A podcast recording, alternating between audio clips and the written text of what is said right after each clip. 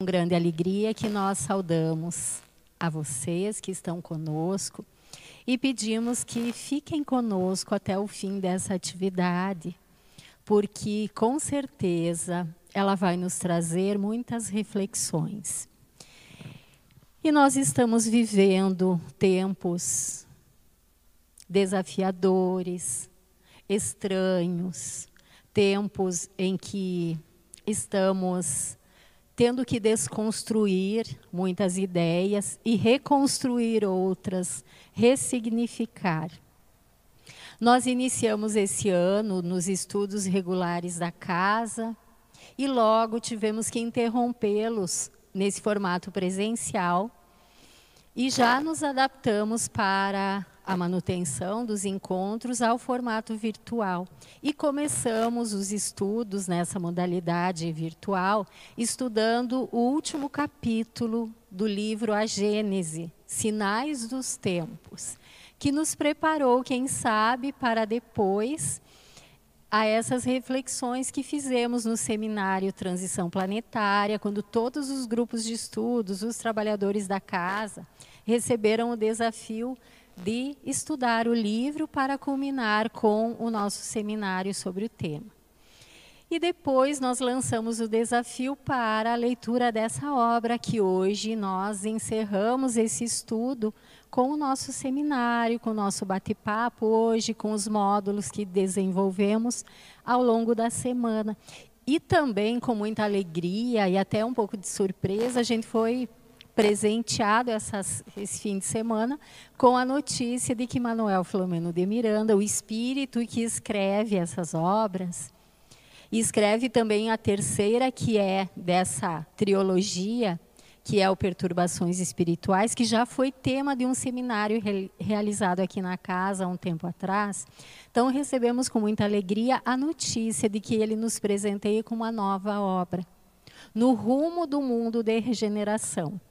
E com certeza vai ser um novo desafio para a nossa leitura. A obra está sendo impressa, em breve vai estar disponível para todos nós.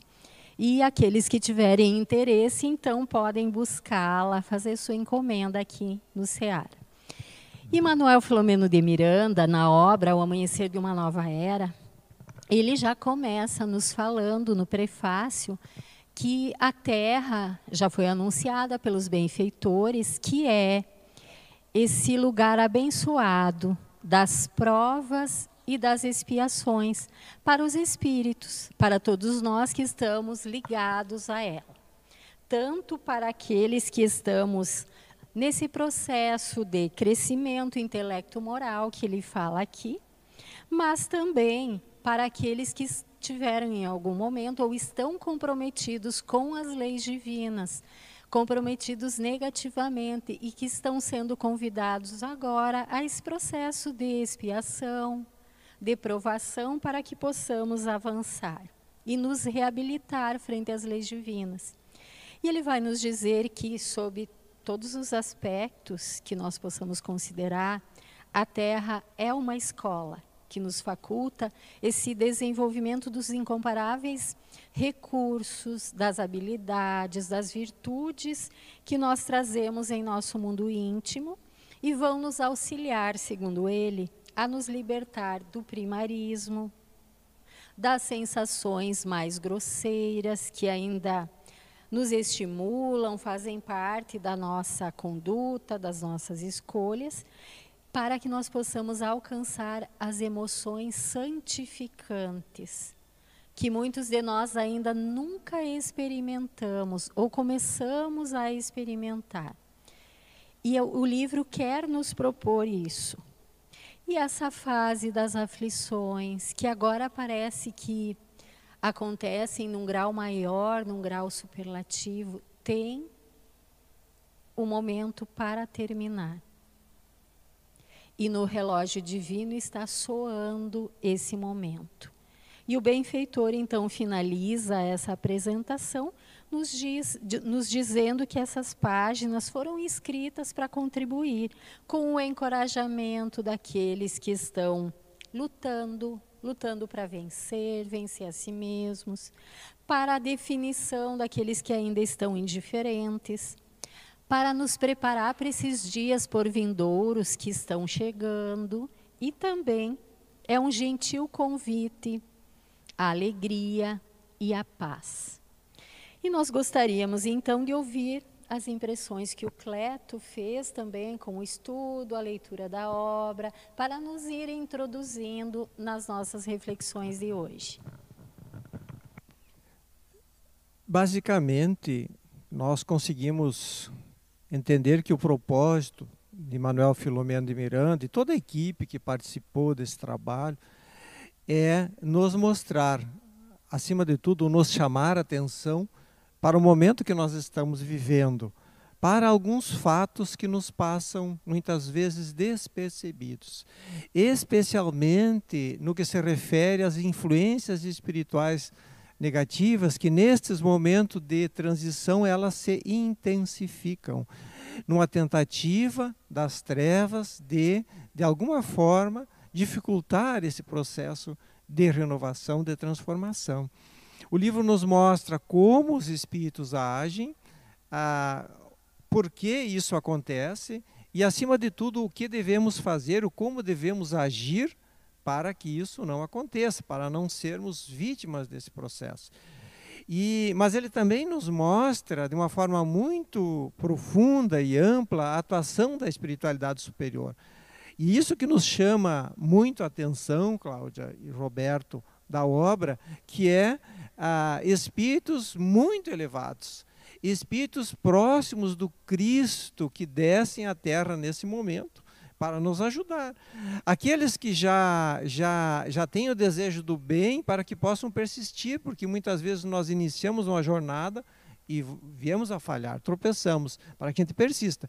E aqueles que ainda se comprazem no erro, na ignorância, para que eles também possam despertar que esse processo de mudança ele é inevitável, que todos nós teremos que seguir o caminho do bem.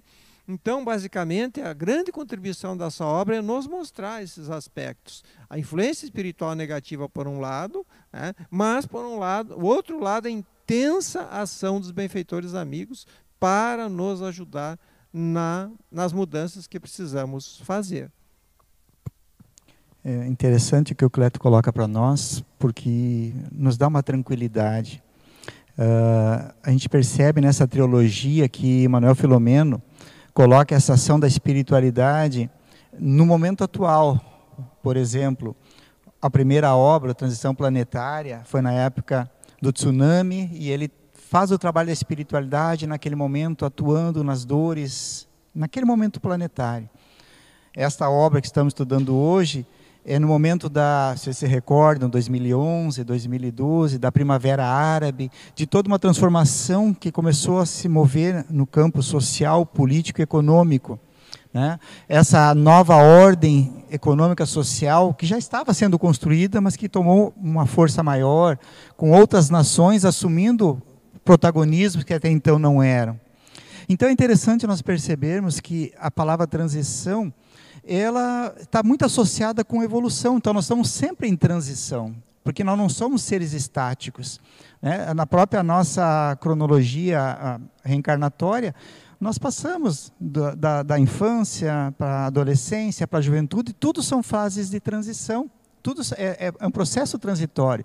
É claro que quando Manuel Filomeno nos chama a atenção, e os espíritos nos chamam também, além dele, é que esses momentos de transição mais específicos nós temos alguns momentos que são sinais mais evidentes. E é exatamente isso que a Terra está passando agora. São momentos mais nítidos, mais marcantes dessa passagem da Terra do período, vamos dizer assim, de adolescência, de provas e expiações, para uma fase mais madura, como o mundo de regeneração. Mas eu vejo dois objetivos básicos na publicação desta obra e dessa trilogia. Manuel Filomeno de Miranda vem certamente nos tranquilizar. Nos tranquilizar dizendo o seguinte: olha, tem coisas, fatos que vão ocorrer, acontecimentos terão que acontecer, terão que ocorrer efetivamente. Porque isso faz parte dessa mudança vibracional também. Mas tranquilizem-se, nós não estamos órfãos, nós encarnados. Há uma ação da espiritualidade intensa nos ajudando, nos conduzindo para o melhor caminho, para o melhor aproveitamento. Mas também, além da tranquilidade, ele nos faz alerta, porque ele vai nos dando ao longo da obra, dizendo assim: o que importa é como você vai passar por esses momentos de transição, por esses fatos. Porque é isso que fará a diferença. É como você está passando. E aí vem a questão que nós podemos fazer para nós mesmos: será que eu estou sabendo passar essas situações dolorosas, essas dificuldades? Eu estou aprendendo efetivamente com as situações? Talvez esse seja o chamamento de alerta, além da tranquilidade, né, Cláudia, de que ele nos, nos fala. E uma coisa interessante, Luiz Roberto e Cleto, assim, que desde o início da obra a gente percebe, né, quem lê, quem já leu, nós quando tivemos o desafio de estudá-la, aprofundá-la para desenvolver os módulos, é que uh, o Manuel já vai dizendo que ele escreveu o livro com o coração, porque por esse amor que ele sente pelo planeta, pela doutrina espírita que ele abraçou enquanto encarnado.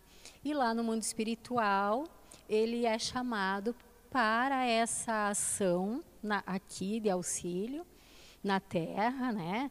Uh, em especial há algumas casas espíritas por assumirem um papel importante nesse processo de transição, está passando por alguns processos de investida das trevas para comprometer a tarefa, para desmobilizar.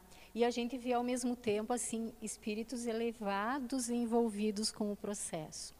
Francisco de Assis, que alguém que também encarnou lá em 1200, um pouquinho antes, né, viveu naquele período e que teve esse convite do Cristo para reconstruir a igreja, que era essa reconstrução moral, uh, que viveu também num período difícil de sombras, mas que voltou vitorioso, né, com a o cumprimento daquilo que estava naquele momento em suas mãos, mas que não fica desinteressado pelas questões que são atuais, que acontecem e continua sendo esse servidor do Cristo, talvez aquele que mais entendeu a mensagem, a proposta do Cristo, e que continua a nos conduzir, a cuidar de nós. Vemos Eurípides Barçanufo, vemos Jesus Gonçalves, que teve, quando encarnado, a experiência de ter a ranceníase, e o próprio Manuel Filomeno envolvido, engajados nessa proposta. E aí me chamou a atenção no livro, que ali no início, que ele escreve que, enquanto alguns profanos, pessoas que não tinham engajamento com nenhuma denominação religiosa, a se encantar com os postulados espíritas, com essa doutrina iluminativa e encontram essa, esse, essa proposta e começam a nortear os seus passos dentro desse caminho de autoiluminação, tem muitos espíritas que conhecem a proposta, que já né, estão envolvidos e que às vezes se deixam envolver por questões enganosas, por, por essa proposta das trevas de desmobilização e acabam, além de abandonar muitas vezes a tarefa, também acabam se envolvendo em situações que não seriam mais aceitáveis. Então a gente vê que é um momento de testemunho para o espírita, que ele possa assim pensar naquilo que Jesus falou, aquilo que, aquele que estiver sob os telhados, não desça, continue, continue firme, é um momento de testemunho, de a gente mostrar realmente esses valores morais que a gente diz uh, viver, que a gente realmente dê mostras disso. E dentro dessa perspectiva, a gente gostaria que o Luiz Roberto falasse um pouco mais a esse respeito do trabalhador espírita para o trabalhador espírita sobre essa proposta de reflexão. É, é, isso é importante. Manuel Filomeno ele fala para todos, mas também se dirigem para aqueles que já compreenderam e estão compreendendo ainda a mensagem espírita, que se consideram como trabalhadores, estudantes, ou seja, a cada um de nós, né, que estamos inseridos em uma casa espírita nos próprios estudos. E aí o capítulo 1, que recomendamos fazer uma leitura atenta, novamente. Né? A gente já leu, releu, mas vale a pena relê-lo com muito mais atenção. E nós vamos perceber ali que ele está falando para nós.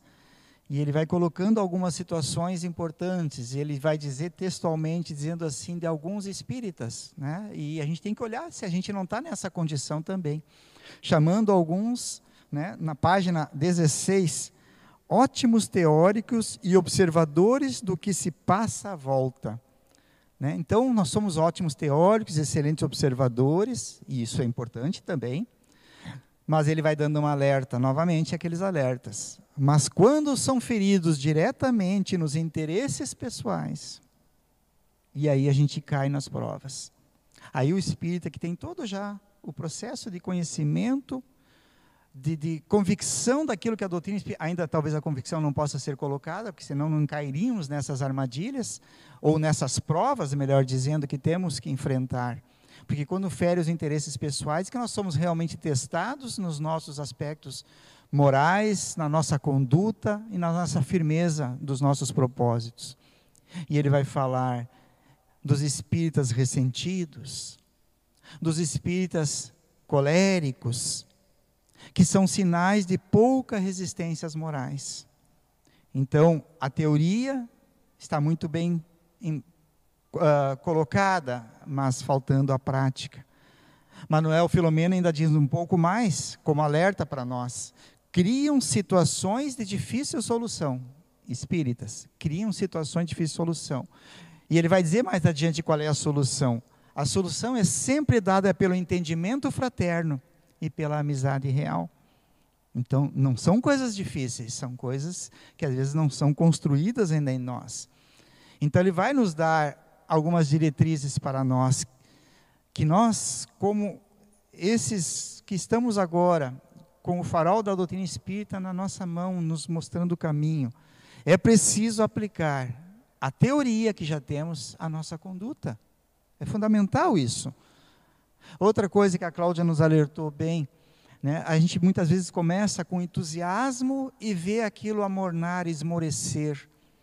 E por que, que isso acontece? Já que a doutrina ela é tão maravilhosa, traz tantas respostas, nos dá tantos caminhos, por que, que nós, às vezes, esmorecemos na nossa proposta de vivência da doutrina espírita, não só na casa espírita, como é fundamental também, mas especialmente na sociedade? E Manuel Filomeno novamente reforça uma ideia não nova, mas ainda talvez pouco praticada: meditar nas lições do Mestre. É Jesus sendo trazido para as nossas meditações mais profundas e retornar às lições do Evangelho. Buscar na fonte do Evangelho, agora com a luz da doutrina espírita, clareando aquela que às vezes nós não entendíamos, talvez com tanta clareza, mas a doutrina espírita trazendo. Né? né? Então, essas são as bases para a nossa, para nossa caminhada que o Manuel Filomeno nos traz nesse livro, Cleto.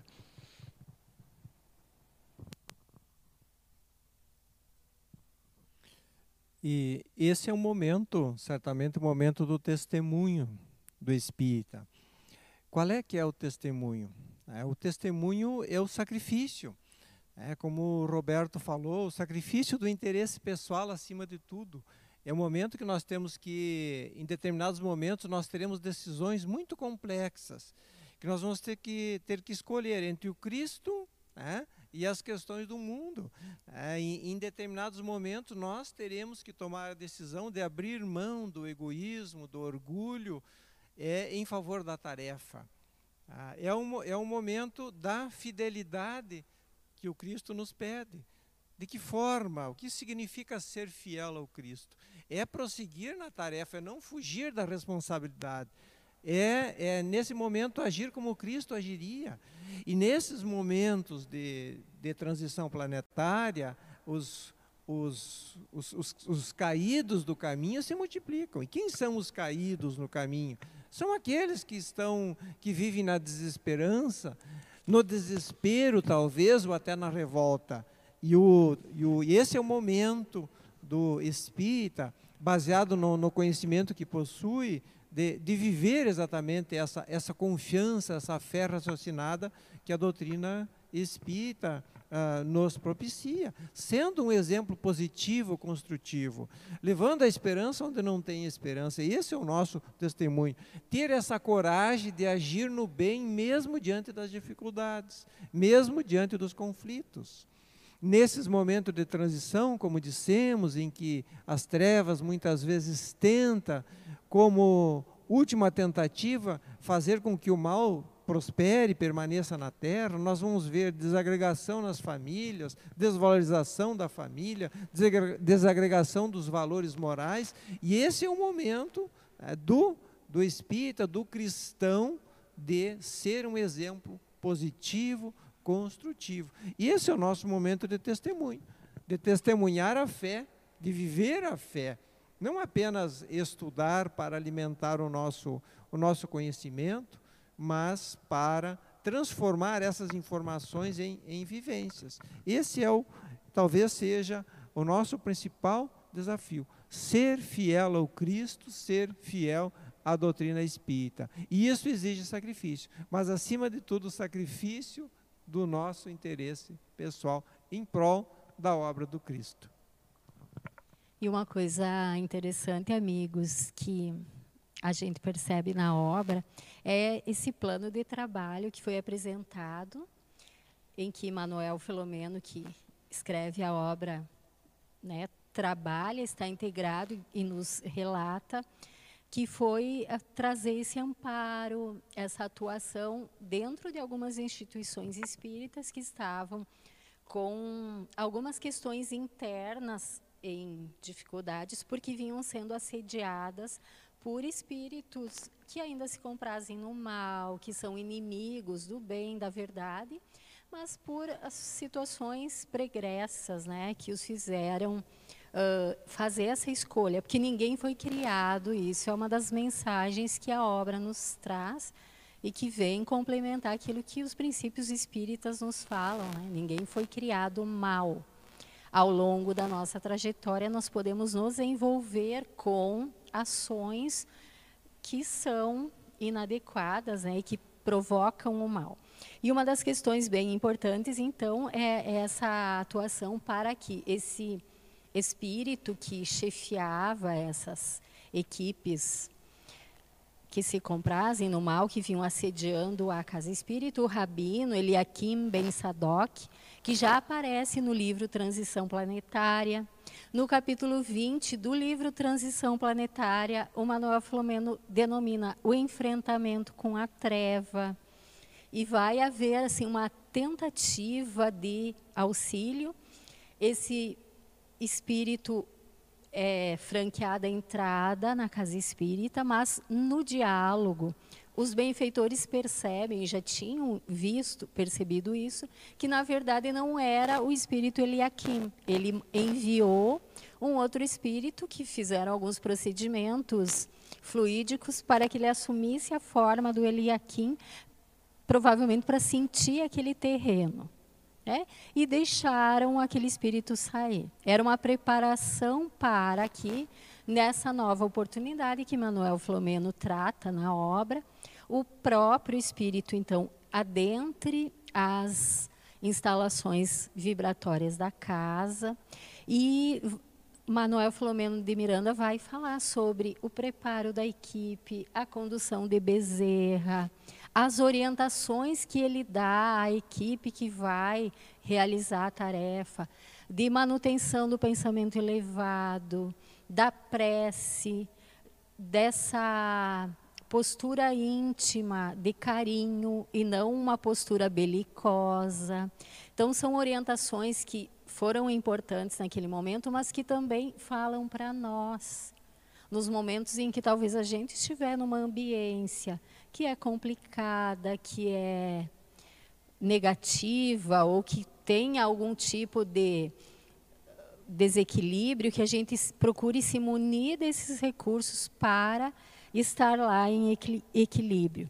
E Manuel Filomeno vai nos descrever ali que o importante era que o rabino havia entrado e que nesse momento em segurança, o trabalho aconteceria. E o Cleto fez um estudo mais aprofundado sobre isso, nessa abordagem que ele fez sobre essa temática no segundo módulo, e a gente gostaria que ele falasse um pouquinho para nós, para que nós pudéssemos nos apropriar mais dessas descrições para que na nossa vida também a gente possa ter esses recursos para esse enfrentamento com a treva, que às vezes é íntima, né? É bem interessante toda a abordagem que o autor faz. Primeiro, nos apresentando quem é esse espírito. Ah, lá no livro Transição Planetária, ele já nos diz né, que foi, foi alguém que que é, há muitos séculos foi perseguido pelos cristãos. E aí a gente começa a compreender que o, todo o espírito que está nas trevas, que, que age movido com um sentimento de vingança, uh, ele tem uma motivação. Porque em algum momento ele, ele sofreu, alguém o fez sofrer. Então, sobre essa perspectiva que os espíritos começam o atendimento, olhando, percebendo ali não apenas não apenas um agressor, mas alguém que também foi vítima, um enfermo, um doente, como Filomeno vai, vai demonstrar. Então isso é fundamental, nós percebermos isso, porque toda agressão ela, ela só, só existe porque ela parte de um ser enfermo e que de alguma forma, em algum momento ele foi, ele foi agredido. Então, ah, ah, nós temos que perceber isso, que os, esses dirigentes das trevas são seres infelizes, são seres infelizes. E qual é a estratégia das trevas? Como que a estratégia ah, não é usar, não é pagar o mal com o mal, é pagar o bem com o mal, com, com, com o mal. Então, é, é, isso que os espíritos nos dizem. E, e vão se utilizar, e exatamente para que seja eficiente, somente alguém que efetivamente já tenha vencido o mal em si mesmo. Por isso, o Santo de Assis foi alguém que já tinha o coração pacificado, que não existia mais a violência dentro de si, e que foi um dos espíritos encarregados de dialogar e de auxiliar aquela alma sofredora. Mas isso não bastava porque é, Manuel Filomeno vai comentar depois do atendimento é que o espírito que está há séculos ah, militando no mal fica como que cristalizado, ele cria uma prisão para si mesmo que não consegue sair. Que não bastam palavras, somente um amor incondicional será capaz de ajudá-lo a sair desse estado. Então os espíritos vão vão vão vai, vão chamar, vão convidar a mãe desse espírito, um espírito que estava numa esfera elevada, e, e, alguém capaz de amar incondicionalmente. E ela desce dos céus, podemos dizer, das esferas elevadas, para resgatar das trevas o seu filho querido, o seu filho amado. Então, é, e aí, como a Cláudia disse, é, é importante nas nossas questões, nas nossas dificuldades, nos nossos embates, nós aprender com os espíritos que nós precisamos nos amar de um amor incondicional para vencer as trevas. Tanto as trevas que estão dentro de nós, como a violência que está fora. E aí nós precisamos aprender, aprender com eles. Compreender que todo ser que agride é um ser que foi ferido, que foi magoado, que foi traído. Quem são os obsessores? Os obsessores são seres que foram um dia prejudicados e, e agem movidos por, por, por uma lógica que para eles está correta mas não se dão conta que assim eles estão intensificando o sofrimento ah, para os outros e principalmente para si próprio. Então, o remédio é o amor incondicional, o amor que não julga, o amor que não, que não condena. É um amor que tem compaixão para com aquele que está caído, com aquele que sofre. É, é eu queria chamar a atenção também, Cleto e Cláudia, de que, e amigos, de que Manuel Filomena, Manuel Filomeno é um espírito espírita, né? Na última encarnação dele foi espírita na Bahia, né? Muito conhecido no movimento também. Muito traba trabalhador, especialmente na área da obsessão, do trabalho mediúnico. E ele vai falar da importância das instituições terrenas no auxílio que os espíritos têm para a condução desse trabalho na construção do bem. Inclusive com esses espíritos que ainda estão envolvidos com as trevas. Né? E ele vai falar como um espírito espírita de um trabalho feito numa instituição espírita, né, num centro espírita.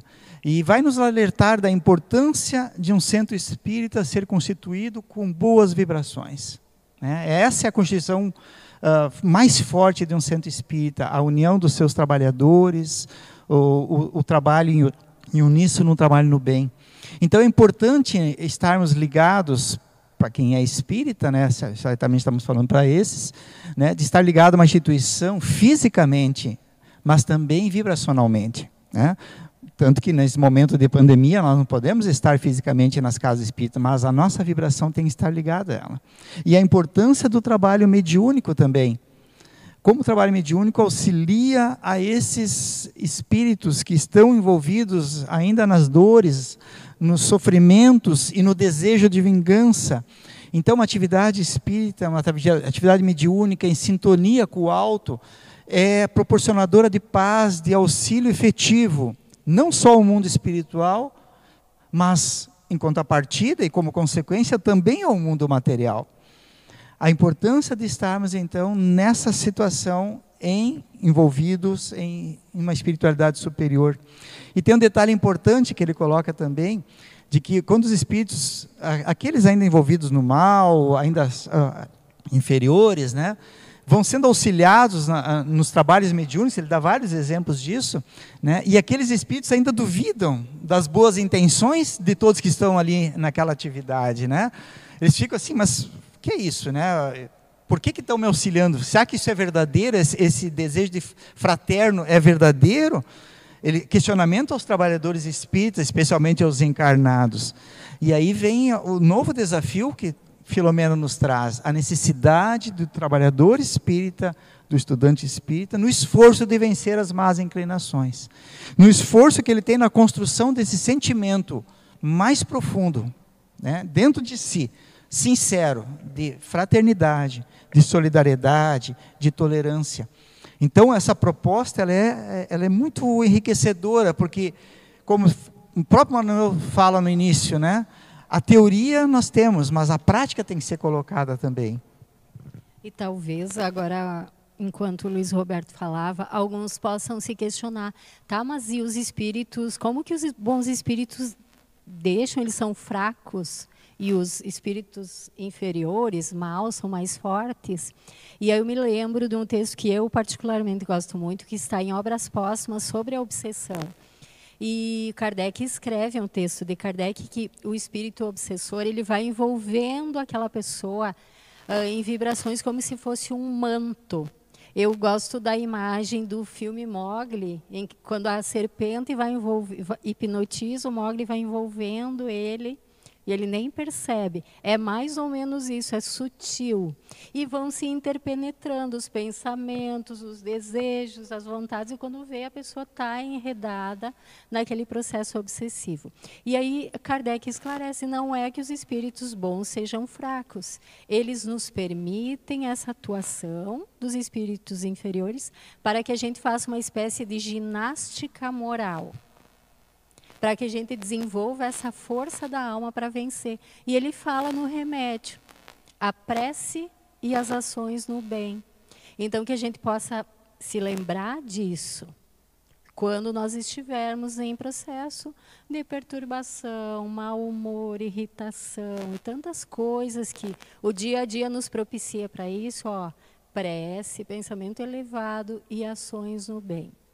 E continuando a nossa reflexão do livro, eu, eu, me chama bastante atenção, me chamou a questão da descrição da casa espírita, da ambiência espiritual, da atuação do propósito da casa espírita e o quanto a gente tem que ser grato nessa encarnação por ter tido essa oportunidade, estar tendo a oportunidade de conhecer o Espiritismo, de estarmos integrados na casa espírita, mesmo agora no momento de pandemia. Nós continuamos e devemos continuar integrados, ligados à casa espírita.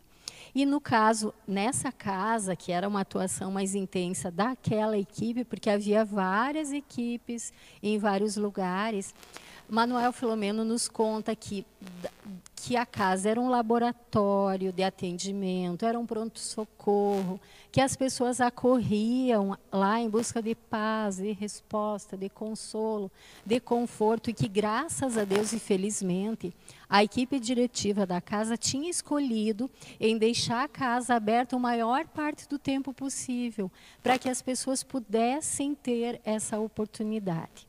E aí ele vai nos trazer dois casos que são me chamaram bastante atenção e eu fiquei me questionando por que a descrição desses casos. O primeiro é da moça num processo de depressão, ideação suicida, e que a familiar vai conseguir trazer ela para a casa espírita. E aí já fica a situação para nós, quando a gente tem esse envolvimento com alguém, a importância de fazermos nós a movimentação para ajudar a pessoa que às vezes está com a vontade quase que nula. E quando ela entra na casa, ouve a palestra, a mãe desencarnada consegue se aproximar, atuar, é desligado aquele espírito em perturbação.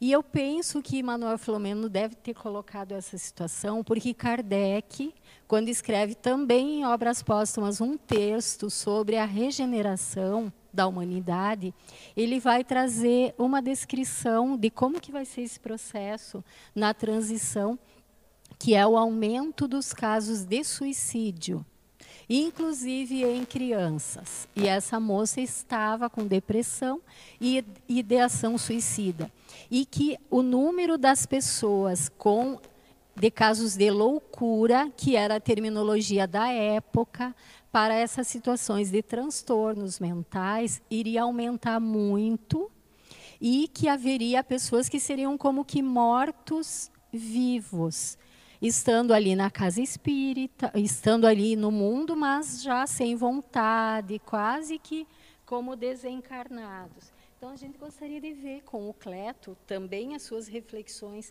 sobre como atua a equipe espiritual prestando esse auxílio para as pessoas que precisam. É interessante, colegas, que nós precisamos refletir que o auxílio divino ele se dá como a ação da espiritualidade ela se dá através dos encarnados. E nesse exemplo é, é, muito interessante que às vezes a espiritualidade não consegue acesso à, à, à mente do próprio enfermo, ela vai se utilizar daqueles que estão próximos. Muitas vezes um amigo que faz um convite, alguém que leva, né, como nós temos aqui o Seara Espírita, para a pessoa ler, que sugere um livro. Né? Então, todo esse, esse trabalho em, em, periférico em torno daquele que precisa do auxílio, para que ele possa ser auxiliado. Então, nós precisamos prestar atenção que a ajuda divina ela pode chegar né, das mais variadas formas. Uma outra questão importante, Cláudia e Roberto, que os espíritos amigos não, não atendem às nossas questões particulares. Nós temos que entender isso, porque a espiritualidade está muito claro na obra que eles vão atender aquele que está sofrendo o processo obsessivo, mas também o perseguidor. Porque a única forma de resolver um conflito é atendendo os dois. Não existe vítima nesse processo. Né? As nossas questões, as nossas doenças da alma, elas têm raízes muito profundas. Então, a espiritualidade que conhece, né? conhece a origem, que às vezes tem questões que começaram não há décadas, mas há séculos. E a espiritualidade vem trabalhando isso em nós, é, para que efetivamente nós consigamos lograr a cura. E é importante nós compreendermos também que, como a Cláudia disse, por que, que o Espírito Protetor permite? É, permite porque é necessário essa aproximação vibratória para que haja o, o acerto. Tá? E nesses casos, muitas vezes, depois do atendimento na casa espírita, em que o encarnado, o trabalhador encarnado, atende o, a pessoa, o encarnado, que a espiritualidade atende o desencarnado. E depois, durante o sono, os dois são levados, ah, o, o desencarnado, o encarnado em desdobramento pelo sono, para um diálogo fraterno. E é assim que age, e é assim que as questões são, são resolvidas. Tá? Mas e, e essa é a parte que o Luiz Roberto vai abordar na sequência, né? os espíritos não fazem a parte que nos compete, que é o processo de mudança, de transformação interior. É verdade, Cleto. A gente estava acompanhando essa história que a Cláudia relata dessa, dessa moça, dessa jovem, né? e a gente vê como a importância da doutrina espírita. Não é a única ferramenta que, a, que Deus nos coloca, certamente, né? seria né, uma injustiça divina colocar o espiritismo como a única ferramenta, mas é uma ferramenta tão maravilhosa que nós não podemos abdicá-la dela. Né? Ela nos ajuda, nos orienta, nos esclarece, nos, nos encaminha, né? fazendo as melhores escolhas através dela. Mas também há outras ferramentas, além do aspecto da espiritualidade, que é a, os, os, medicamentos, que a, a, farmacologia, que vem nos ajudar a enfrentar, às vezes, as dificuldades né, da, da, depressão, uh, do processo obsessivo que levam à depressão, à ansiedade, às angústias. As terapias psicológicas têm que ser buscadas também nesse auxílio para enfrentamento dos momentos dificultosos da nossa vida, das dores, e são momentos assim, não podemos negá-los. Mas aí, reforçando a ideia que o Cleto já abordou, a verdadeira cura ela não virá de fora, nem do medicamento, nem a terapia psicológica, nem as terapias espíritas, mas ela vai ter que exigir um esforço próprio. Tudo isso são instrumentos que nos ajudam, porque a nossa verdadeira transformação ela é interior. E aí exige de nós esse querer de sair daquele estado. Né? Às vezes a pessoa está tão apática que não consegue sair sozinha e ela vai, deve ser auxiliada por todas as ferramentas. Mas ela vai ter que achar, chegar um momento que ela vai ter que assumir a, as rédeas da sua própria conduta, do seu próprio destino. E aí manter todo o aspecto da vigilância, né, para que possamos, todos nós, entendermos quais são os nossos deveres frente às leis divinas, frente ao próximo, e cumprir esses deveres. Quando nós estamos nesse caminho, nós já estamos a passos largos ou muito próximo da verdadeira cura das nossas mazelas espirituais, dos nossos equívocos do passado, porque é uma ação renovadora que nós assumimos pelo desejo e vontade própria nossa, auxiliado por outros, mas por nossa verdadeira vontade. Então, é a terapia auxiliar que vai nos conduzir para as nossas próprias ações.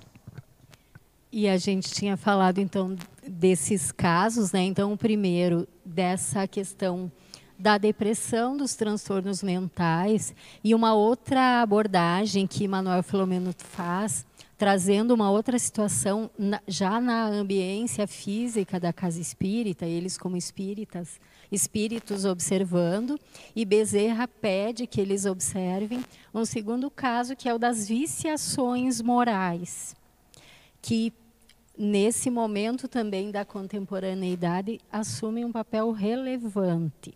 E ele mostra então uma moça de belíssima aparência e que era uma garota de programa de luxo que tinha adentrado a ambiência da casa espírita.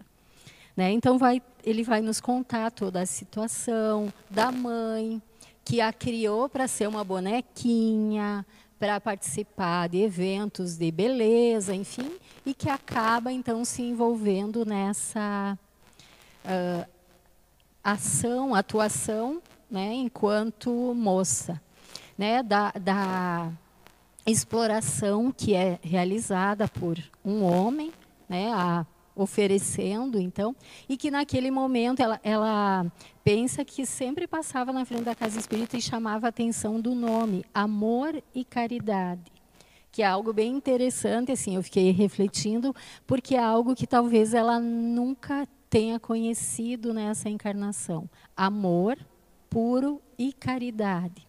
E ela consegue entrar na casa espírita e está muito angustiada porque ela descobre que está em processo de gestação. E né, ela pensa no aborto. Ela estava conduzindo e não valorizando nem a sua existência pelas escolhas que estava fazendo e também não valorizava, né, e pretendia então, com a prática do aborto, terminar com aquela outra existência. E Manuel Filomeno fala que percebe, então, que aquilo não era obra do acaso, que havia um espírito que muito a amava, que estava tentando auxiliá-la. E aí o Cleto vai nos abordar um pouquinho sobre essa questão de como a doutrina espírita nos faz enxergar essas questões da vida, da sua valorização e como que a gente pode dar valor a isso, a essa oportunidade. Ele é, é muito interessante que nós podemos analisar sobre vários aspectos. Primeiro, analisar a valorização da vida da própria pessoa, né, pelo, por a, a forma com, como ela estava se conduzindo, que a doutrina espírita vem nos mostrar o sentido da vida. Por que, que nós reencarnamos? Que todos nós renascemos com abençoadas tarefas, com uma programação que, que, que, independente das questões particulares, individuais, todos nós viemos para nos tornar melhores. E muitas vezes falhamos. E, e ajuda, acima de tudo, como no caso estava, ela estava diante de uma decisão, é, ou praticar o aborto ou não, ah, e a doutrina espírita nos mostra que aquele espírito que estava ali em processo de gestação é, é um espírito que vinha com uma programação, vinha com um propósito. E é muito importante nós, eh, nós compreendermos que, programado ou não, ali existe um espírito. Né? E é muito provável, porque a reencarnação, isso a doutrina espírita nos ajuda a entender, a reencarnação né, de um espírito só acontece com a permissão divina. E é muito provável que aquele espírito, independente da condição, é, que está voltando, ele tem um vínculo com a mãe. É muito raro, são muito raras as situações em que o espírito não tem um vínculo anterior, ou seja, já viveram antes.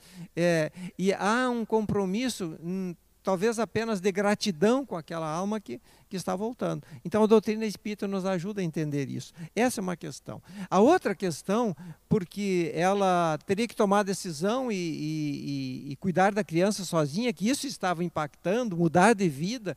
É, e a doutrina espírita nos mostra que todos nós temos condições de, de vencer as dificuldades, de superar os obstáculos e temos os recursos necessários para mudar de vida sim. Nós somos espíritos uh, milenares, temos experiência e nunca vai nos faltar o necessário. Como certamente aconteceu com essa moça, que ela tomou a decisão adequada de permitir que aquele espírito reencarnasse e com certeza teria todas as condições de auxiliar essa alma que, que volta.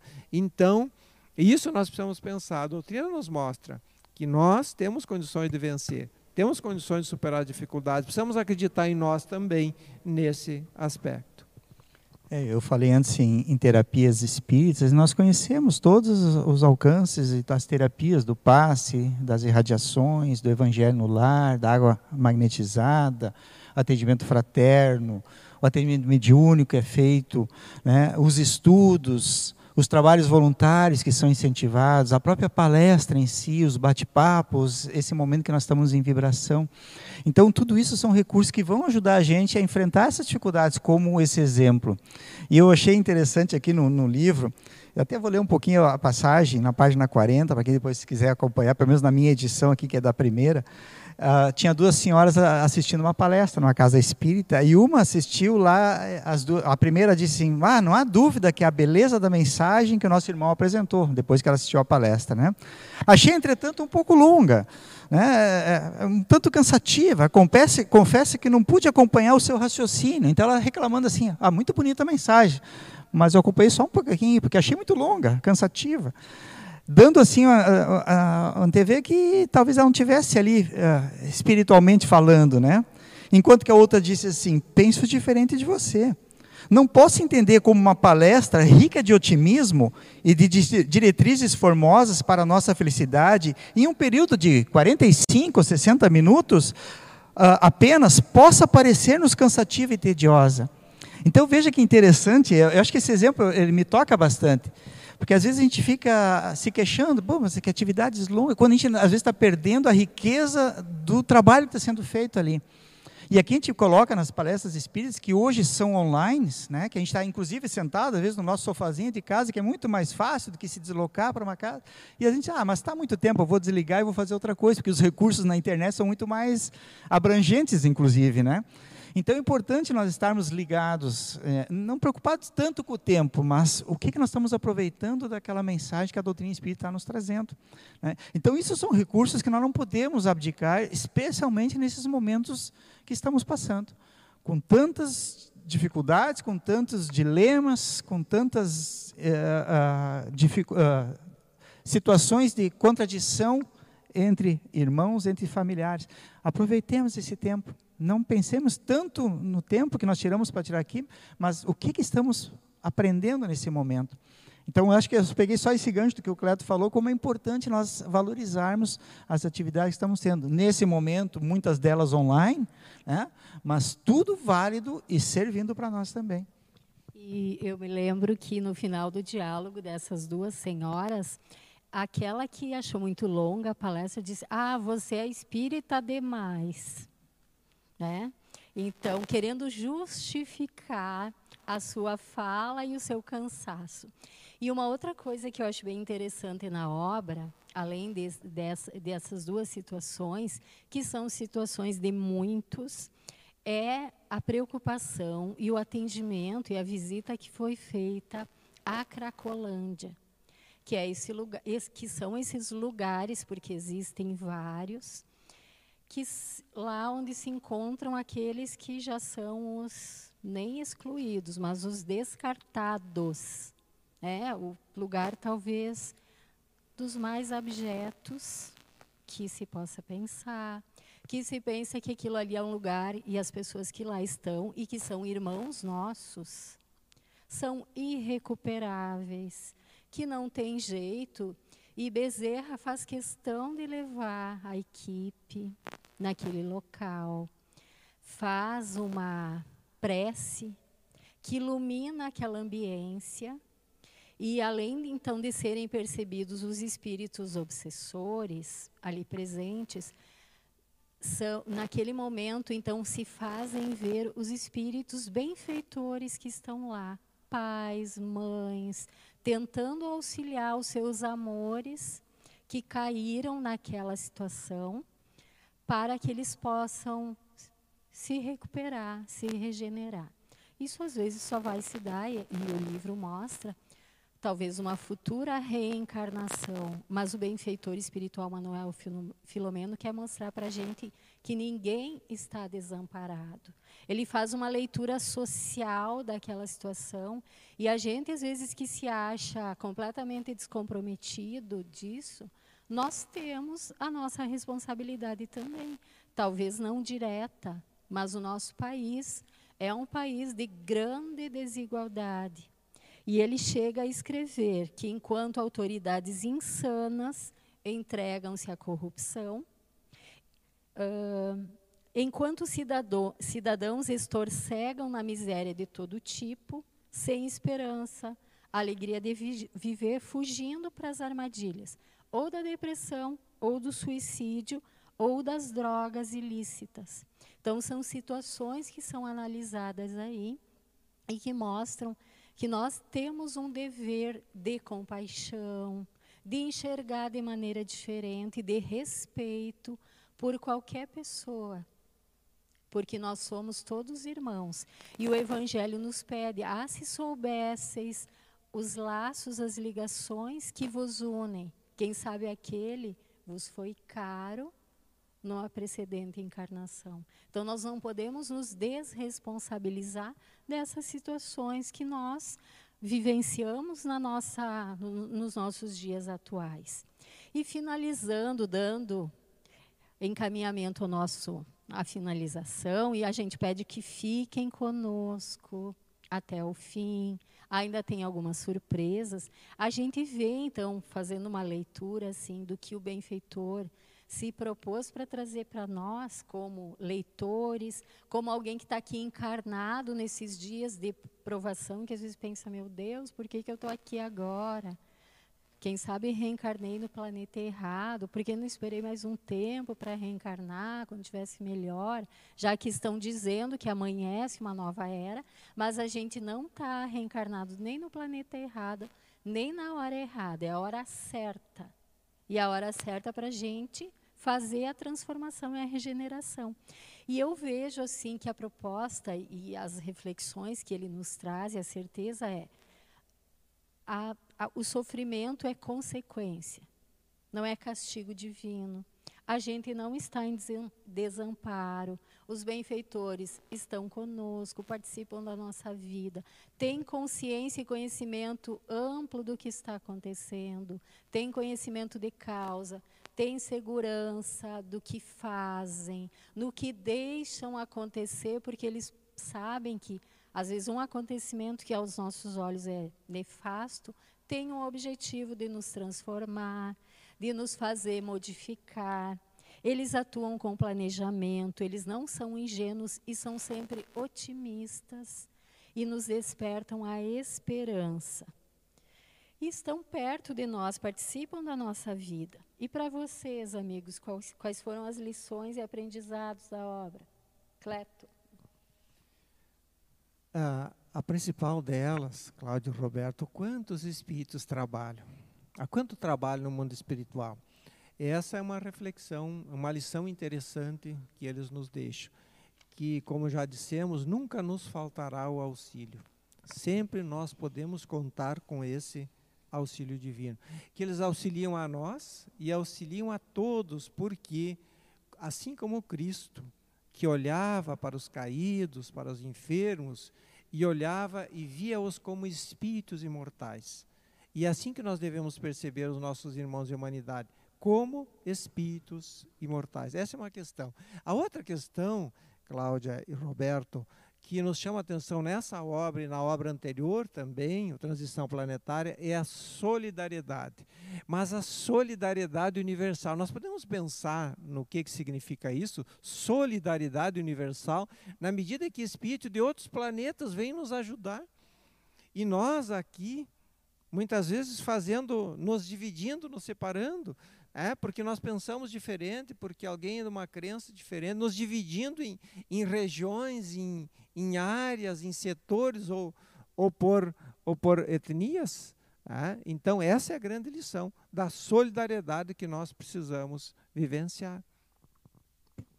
Eu achei interessante também, trazendo um pouco a reflexão que a gente teve na sexta-feira, e há uma frase do, do Manuel Filomeno que diz assim: Não podemos ignorar que a situação moral e espiritual que reflete na política e na economia, que afeta milhões de pessoas. Nos colocando que essa espiritualidade, ela tem que sair dos templos, tem que sair para as nossas ações práticas para a nossa ação política, não no sentido política partidária, mas nosso envolvimento no mundo, nesse sentido que o Cleto colocou, de construir um processo de solidariedade. Eu acho que isso chama atenção nessas obras do Manuel Filomeno de Miranda, para mim, de uma forma mais particular. Estamos vivendo ainda numa situação comportamental ligada ao individualismo, ao egoísmo, ao materialismo e ao consumismo. E isso afasta qualquer possibilidade de nos tornarmos fraternos e caridosos e solidários com o outro. Então, esse envolvimento de espiritualidade interior, ela tem que, tem que acontecer e ele tem que se transformar em ações práticas de solidariedade com o nosso próximo. E Kardec vai dizer: quando isso estiver nos nossos corações, os nossos costumes, as nossas leis e as nossas instituições estarão sendo modificadas também. E é muito interessante porque quando nós tivermos leis e instituições que estão eh, embasadas no sentido da solidariedade, da fraternidade, nós conseguiremos deixar de ser mais egoístas. Só um pequeno exemplo para nós.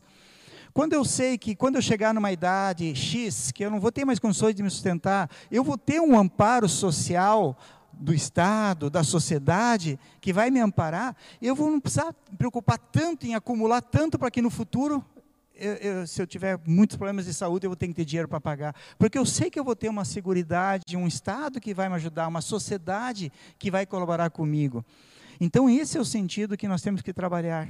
Quando a gente pensar em contribuir, pensar como eu posso fazer para que a minha sociedade possa ser mais justa, mais humanitária.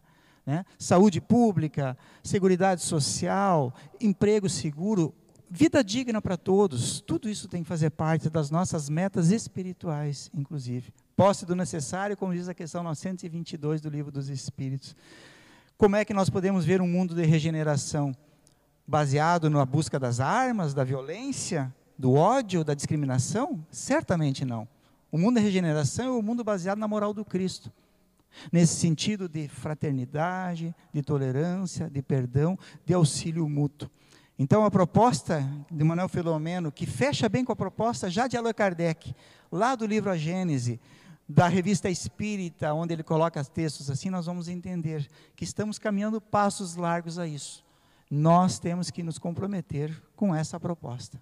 Não cair nas armadilhas do individualismo, o que às vezes querem nos trazer para voltarmos a atitudes antigas. Cleto, como que vai ser esse mundo melhor e quem vai poder estar nele? Eu tenho duas notícias bem, bem interessantes. Primeiro, que o mundo não vai ser diferente, o mundo vai ser o mesmo. O que muda é que nós teremos que estar diferentes. Essa é a grande mudança que vai acontecer. Mas a notícia boa é que nesse mundo novo não estarão apenas espíritos perfeitos, mas ainda estar, estaremos lá os espíritos imperfeitos. Com a diferença que nós vamos querer apenas o bem. Aqueles que vão poder permanecer na terra renovada serão apenas aqueles que desejam o bem, que procuram o bem. Nós estaremos organizados, não separados, organizados a a nossa organização social ela continua a mesma. Vamos estar organizados em regiões, em cidades, em estados, em continentes, mas organizados, não mais separados. As nossas instituições, e é importante isso que o Roberto coloca antes, elas serão regidas pela fraternidade, pela igualdade, pela justiça. Né?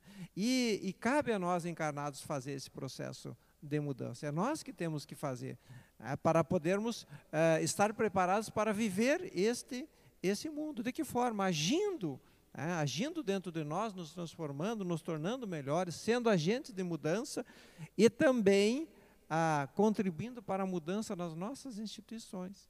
E assim, e é, esse vai ser o mundo que nós que nós esperamos. E esperamos poder estar lá nesse mundo. Precisamos nos esforçar para isso. E agora, então, para a gente finalizar o nosso bate-papo, a gente vai fazer um bate-bola. Eu vou dizer uma palavra, vou dizer para quem é a palavra e vocês vão responder rapidinho, uh, algo sobre essa ideia. Luiz Roberto, transição. A transição eu vejo como evolução para melhor. Cleto, nova era. Uma nova fase para a humanidade que está, estamos muito próximos dela, mas precisamos caminhar até ela. Cláudia, participa também com o tema aflição. Não são causas, são consequência e tem o objetivo de nos transformar. E está na hora de terminar. Uh, Luiz Roberto, doutrina espírita. Ah, é o farol, é o guia, é o mapa, é aquilo que nos orienta com segurança nesse processo da transição planetária. Cleto, nosso papel. Sermos protagonistas do processo de mudança. Cláudia, planeta Terra. É hospital, é penitenciária, é escola, mas é essa mãe generosa que nos acolhe para a gente se regenerar. Luiz Roberto, desaparecimento do mal. Só com o esforço de todos, individual e coletivo, semeando a fraternidade e a tolerância e a solidariedade. Cleto, vitória do bem. Precisamos acreditar, com certeza mas para que a vitória aconteça, nós precisamos agir no bem. Cláudio, para encerrar então, nosso futuro. Nosso futuro é ditoso, é a felicidade plena e é a construção que a gente está fazendo do reino dos céus dentro de nós, que é o que Jesus veio propor para nós. E agora, para encerrar, então, as palavras finais com uma mensagem de esperança para aqueles que nos acompanharam até agora, Cleto. Somos espíritos imortais. Não há nada que nós devemos temer. Mesmo que pelas circunstâncias tenhamos que deixar a vida física, a vida prossegue. O que efetivamente nós precisamos temer e nos preocupar é com o mal que ainda está dentro de nós que precisamos resolver. os fatos externos, as dificuldades, as lutas, todas elas são abençoadas oportunidades da nossa a redenção. E estamos vivendo a nossa mais importante encarnação. Nunca estivemos tão bem preparados como nós estamos agora. Então precisamos acreditar nas nossas potencialidades. Luiz Roberto. É, eu acho que nos mantenhamos vivos e unidos. Né? Vamos ter cuidado com as coisas que estão acontecendo, com a pandemia, saibamos cuidar bem o que a ciência nos diz, uh, saibamos cuidar do nosso próximo e tenhamos a confiança de que Deus quer o nosso melhor. Né? É isso, eu acho que é a base da certeza, essa, essa fé, essa confiança que eu tenho e que eu gostaria que os, todos tivessem em Deus. E a minha mensagem de esperança não sou eu quem vai dar. Que nós possamos ter fé no futuro e saber que, por mais longa que seja a noite, ela anuncia um amanhecer. E aí a gente convidou, eu convidei alguém muito querido, muito amigo nosso, para nos trazer essa mensagem de esperança, desse amanhecer de uma nova era.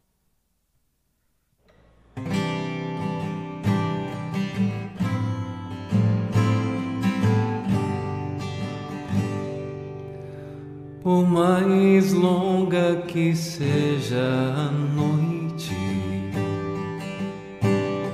ela que anuncia o amanhecer, ela que antecede o sol, que borda o céu de arrebol, que banha o luar de luz.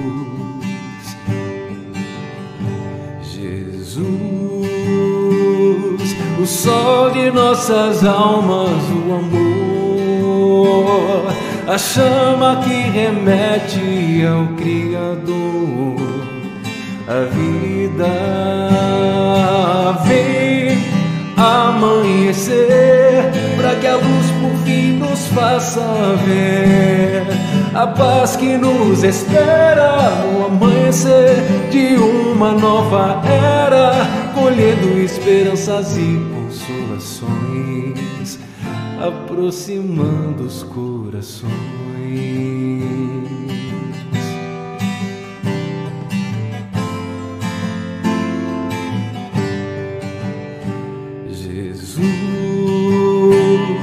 o sol de nossas almas, o amor, a chama que remete ao Criador, a vida vem amanhecer, para que a luz por fim nos faça ver a paz que nos espera no amanhecer de uma nova era, colhendo esperanças e consolações, aproximando os corações.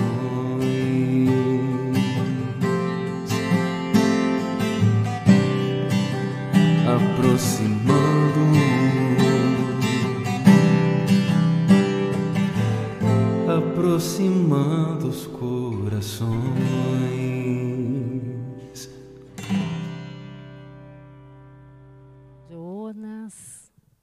Um abraço bem apertado para ele, que está lá na sua casa, no seu estúdio, para a família também.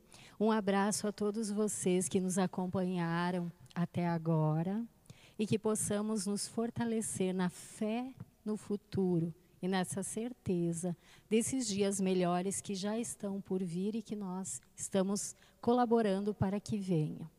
E vamos